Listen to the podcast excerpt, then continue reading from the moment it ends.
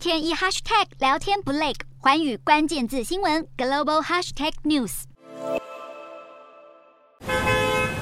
马路上总是塞满车潮，驾驶们都已习惯路边行人走得比车开得快。美国纽约市被评选为全美交通状况最糟城市，实在当之无愧。纽约市预计从明年底开始征收塞车费，如果民众在尖峰时段开进曼哈顿市中心，可能要缴每天九到二十三美元不等的费用，也就是一天最高收六百九十块台币左右。相关研究评估，这能够减少百分之十五到二十进入曼哈顿的车辆，并且市政府的收益一年还能达到十亿美元。美国公路管理局近日表示，相关计划已经通。过环境评估，接着还要检视九月九号以前递交的公众看法。塞车费会在计划批准后最多十个月内生效，届时将成为全美第一个收取赛车费的大城市。虽然确切上路日期还不明朗，不过对开车族而言，加收费用对于解决堵车恐怕是治标不治本。其实早在纽约之前，英国伦敦已经实施了多年的塞车费制度。当地每周七天，从早上七点到晚上六点，除了特定车辆外，任何九人以下的小型车，只要行经伦敦市中心最多车辆通行的区域，都要缴交每天十五英镑。约合台币五百五左右的费用，不过这能否有效解决塞车，还要打上大问号。在车费制度需要根据城市地形、交通还有文化来量身打造，只能说其他城市想要跟进，就得懂得因地制宜，否则弄巧成拙，开车族们只会越来越头痛。